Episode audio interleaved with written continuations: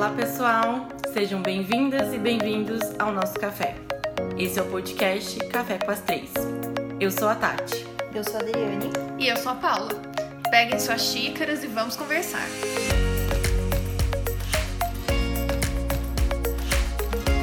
No café de hoje, a gente vai conversar sobre um tema diferente, inovador, uma área do direito que eu acho que poucas pessoas já ouviram falar, já conhecem.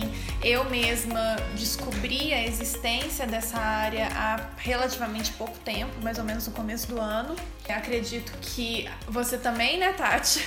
Eu vou ser bem sincera, eu tive contato há pouquíssimo tempo e estou encantada com essa área. Eu penso que muitas pessoas que agora vão ter contato com essa área vão ver que é uma área bem bacana de se aprofundar.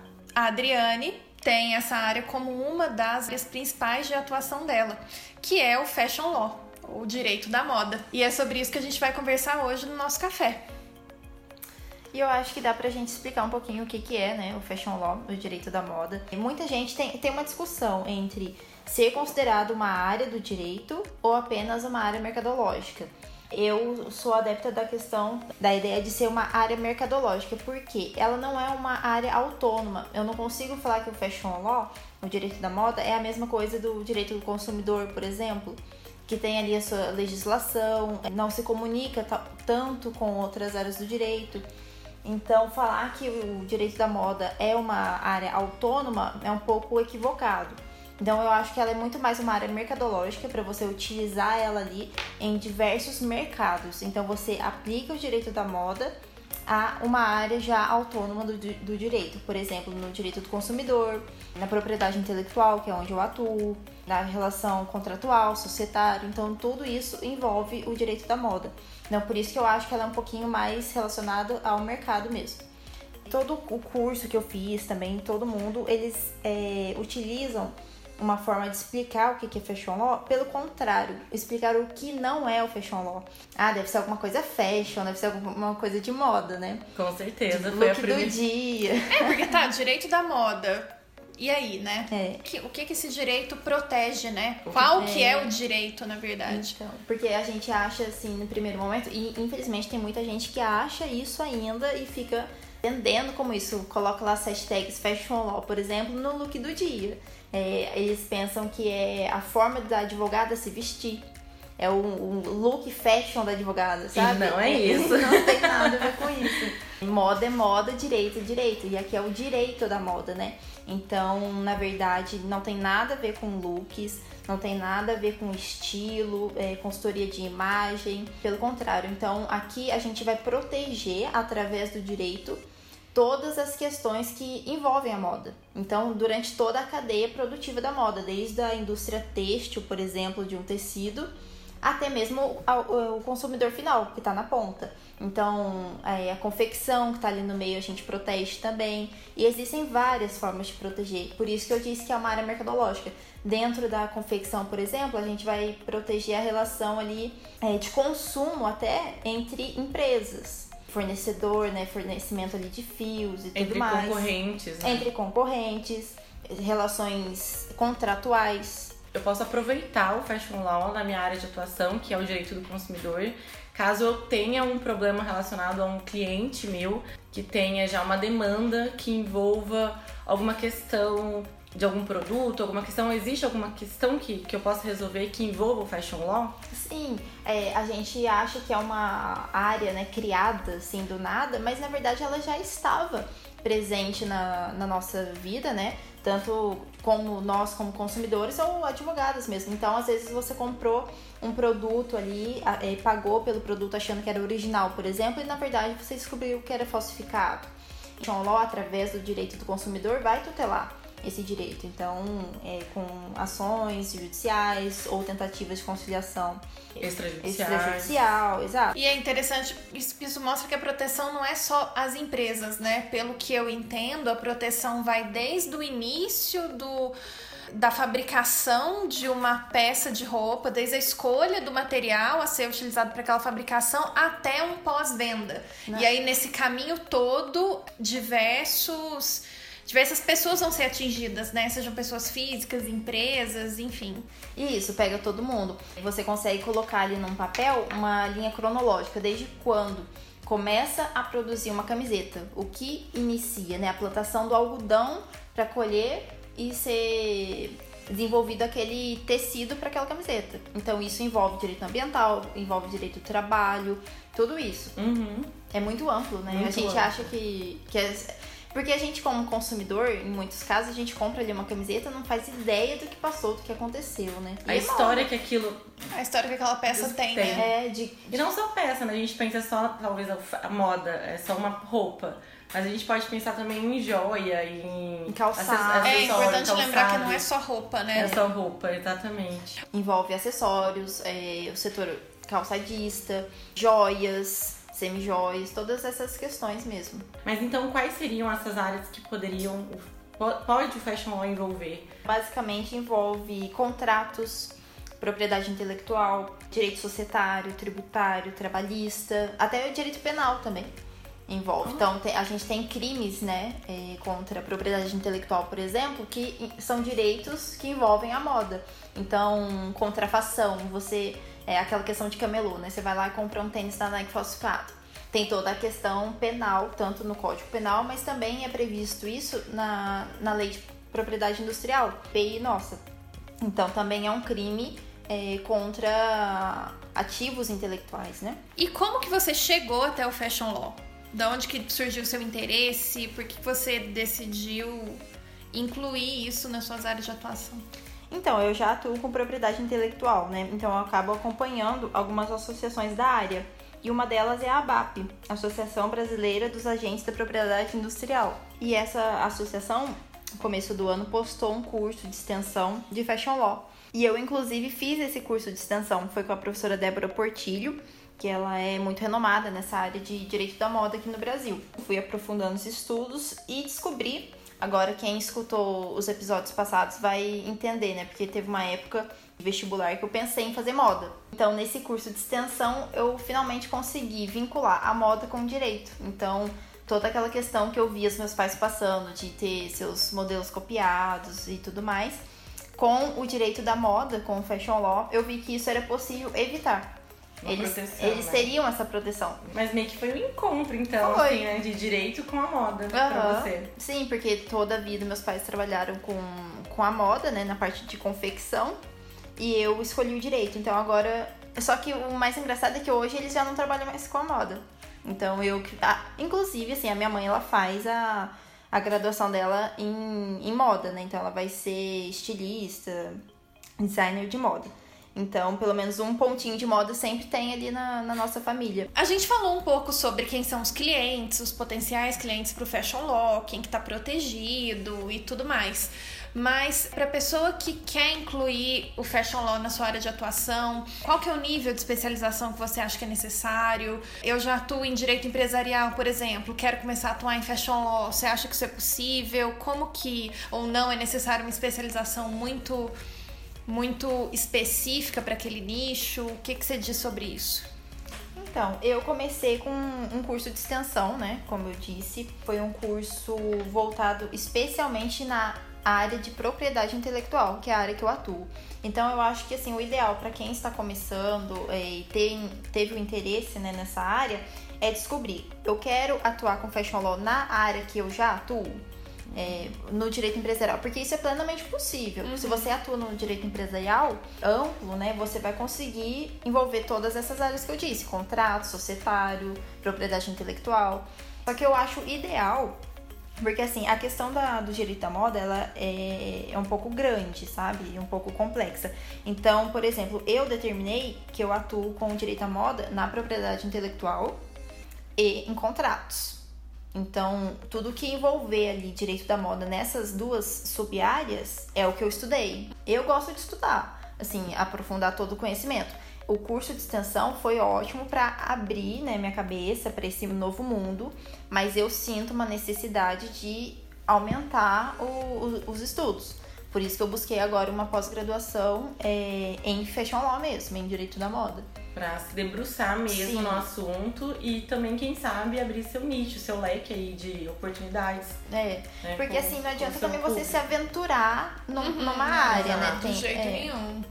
E às vezes a gente acha que como como você mesmo explicou, ah, mas é uma área mercadológica, né? Não é uma não é uma ciência do Sim, direito, é. digamos assim. Então, é só eu criar um produto e sair por aí vendendo. Mas o buraco é mais embaixo, né? A gente Exatamente. sabe que quando a gente quer trabalhar bem, a gente quer trabalhar direito, a gente precisa de um nível de especialização, um nível de dedicação para que a gente possa, de fato, saber fazer um bom trabalho, né?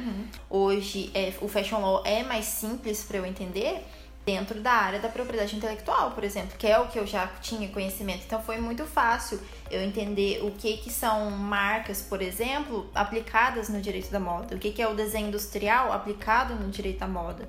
Então, para quem escolher, por exemplo, é, direito societário para trabalhar no direito da moda, vai entender muito bem a questão de acionistas, contrato social, essas é, discussões ali, quem fica com o investimento da empresa X, quem que fica com o investimento na parte da, da indústria têxtil, por exemplo.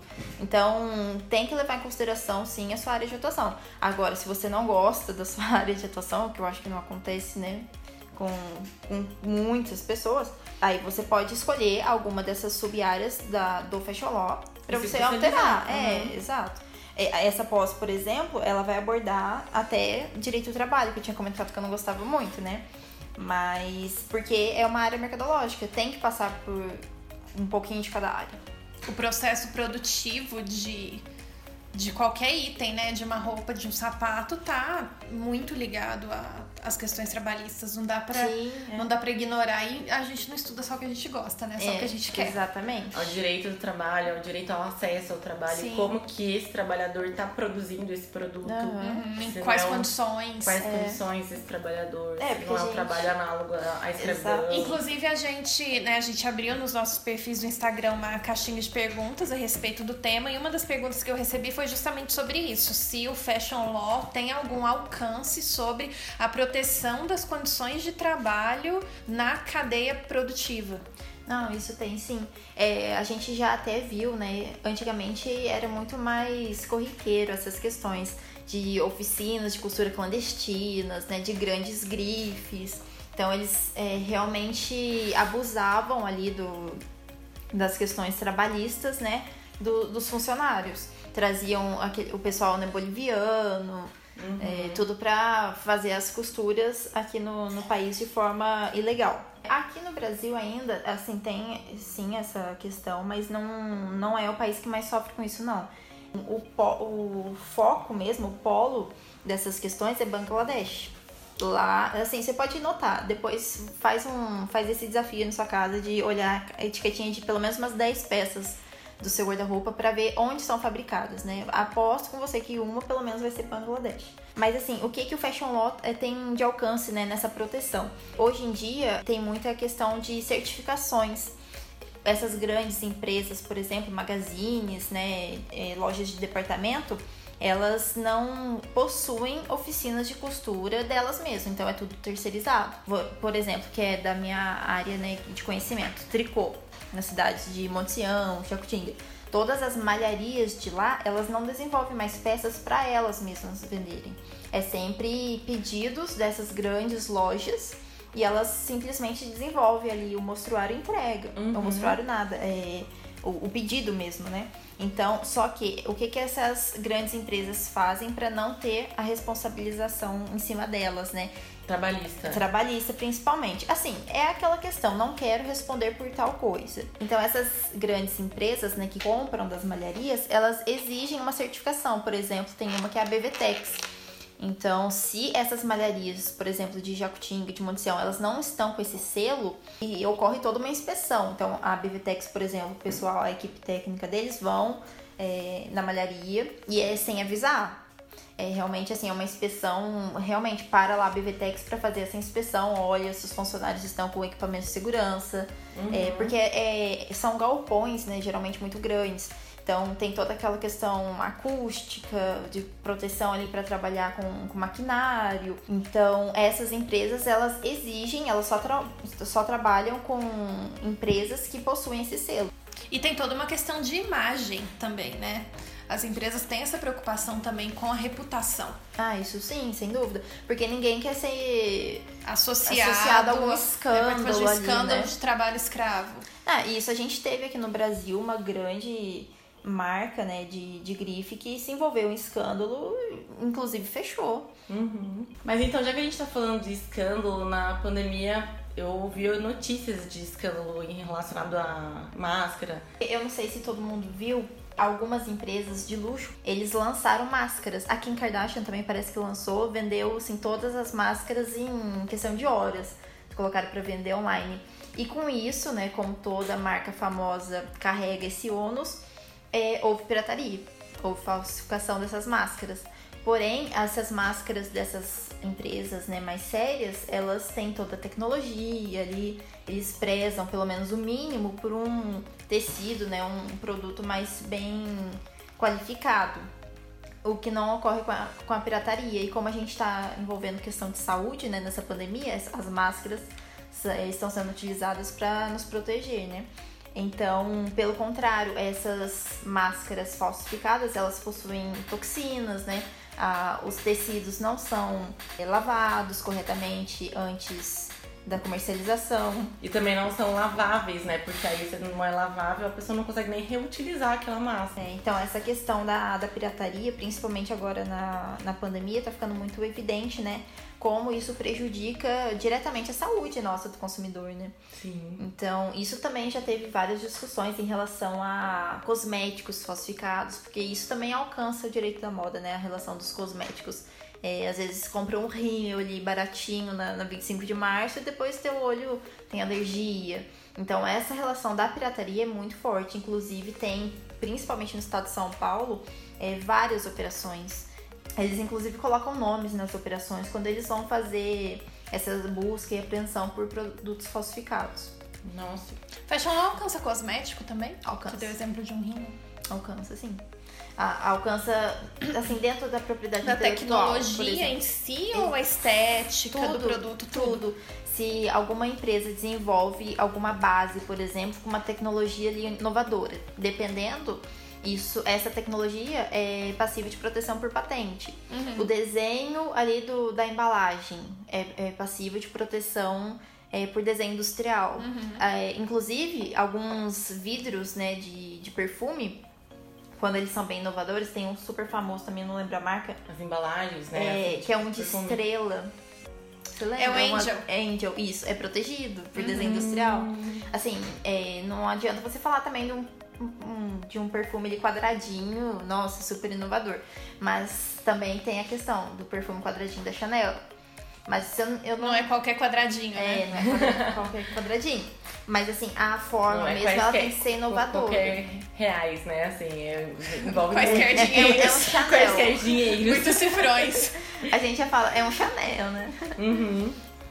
Então, envolve sim a parte de cosmético, tanto do produto quanto da embalagem. O desenho, o design do frasco é uma coisa muito marcante, né? E como o Fashion Law tá aqui pra proteger de uma forma ampla, né? E a gente pensa assim, ah, Fashion Law não é realmente... Tá muito longe da gente, tá muito né? longe da gente, ah, é uma questão muito supérflua, uma questão muito é, inútil, sei lá, não inútil, eu queria falar fútil. é, não é, é uma não é. questão muito é, que, que tá no nosso Tá no dia a dia a dia e a gente não percebe, Sim. né? E a gente acha realmente que é uma coisa fútil, né? Mas como que a gente sabe que uma caixinha azulzinha ali com um lacinho branco é de uma joalheria? Você já sabe qual que eu tô falando, do Tiffany. Uhum. Então, assim, isso é muito importante para o consumidor assimilar. E é interessante que não é qualquer azulzinho, Não né? é qualquer azulzinho. é O azul nome Tiffany. é, é um azul Tiffany. Você um vê aquele que azul, é- você, você é- é conhece o azul, o azul é da marca. Exato. Todo mundo chama aquilo de azul Tiffany, não é qualquer azul. E eu acho que uma, uma, empresa que quer se tornar uma empresa que quer durar pro resto da vida, ela quer, e é- ela é voltada pro ramo da moda, ela quer ter essa proteção.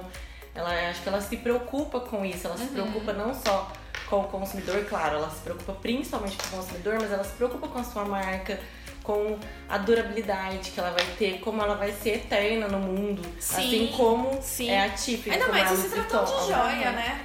Se trata, um, um, eu acho que o empresário, quando ele é realmente está afinco no seu sonho, ele vai se preocupar com fashion law. E são uns Vai. emblemas muito fortes, né? A sola vermelha do Louboutin. Me veio muito à memória muitas essas questões voltadas à moda mesmo, assim, tipo, é, estilistas.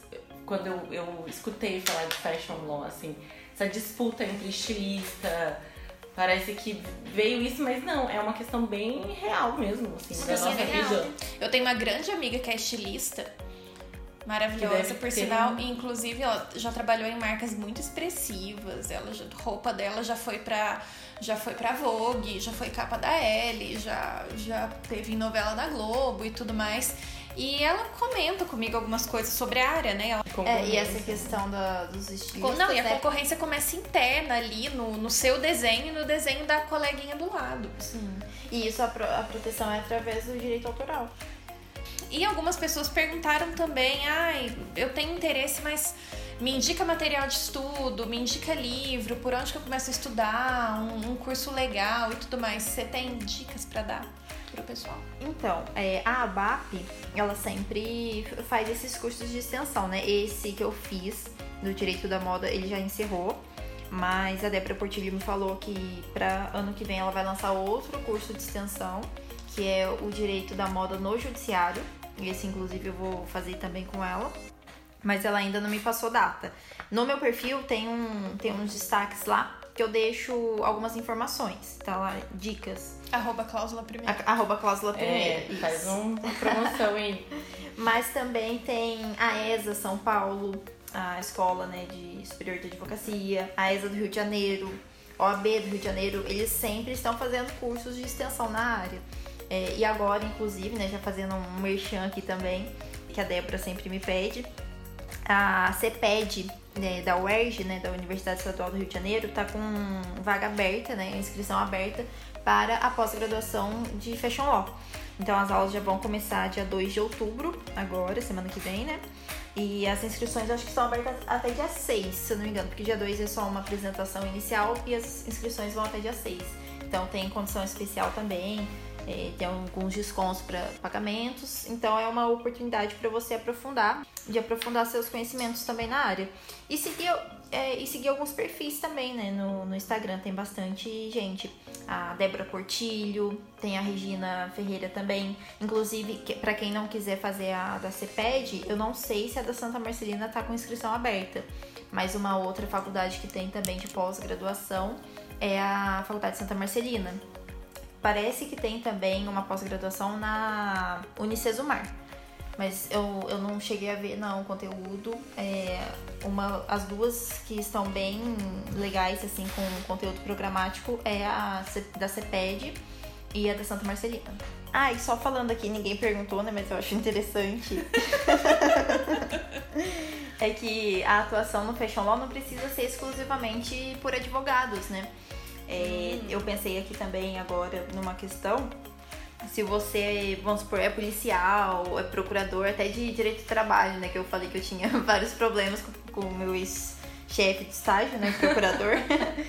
É, você pode, né? Sempre tem força-tarefa em relação à busca e apreensão, como eu disse lá em São Paulo, é sempre feito pela. Na maioria das vezes, pelo menos, é feito pela Polícia Federal.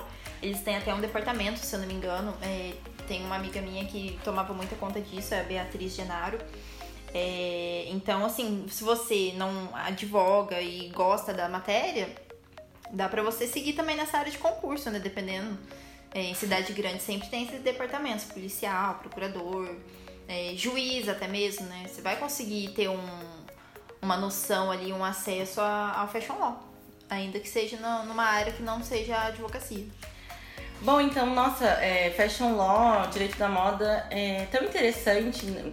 e a gente aprendeu tanta coisa é, bacana, o que realmente não é o direito da moda. A Adriane trouxe aqui tantos assuntos que envolvem os ramos do direito que a gente po- pode atuar. É tão bacana esses escândalos também que, que envolvem e que a gente pensa que realmente não é fashion law e fashion law tá tão próximo da nossa vida, tá tão próximo do, de nós como consumidores e nós como operadores do direito, não só como advogados e sim operadores do direito.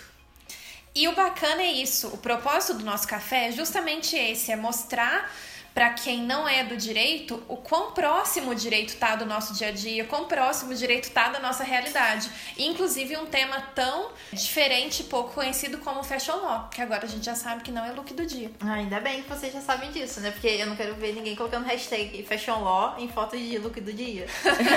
Porque isso acontece demais, gente. Vocês não fazem ideia. Principalmente advogada. Advogada. Principalmente advogada. Acha que é look de advogada. Que feiura, gente. Não, não façam Não isso. façam isso, advogadas. Não por façam favor. isso em casa. Mas muito obrigada, Adriane. Aprendemos muito com você.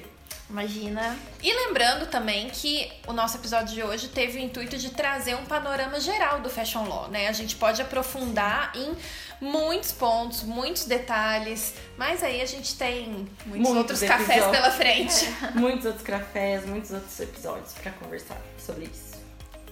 Então, se você ficou com alguma dúvida, seja para sua área de atuação ou para o seu próprio negócio, pode me mandar um direct que eu te respondo. Pode mandar tanto no Café com as Três quanto no Cláusula Primeira, tá?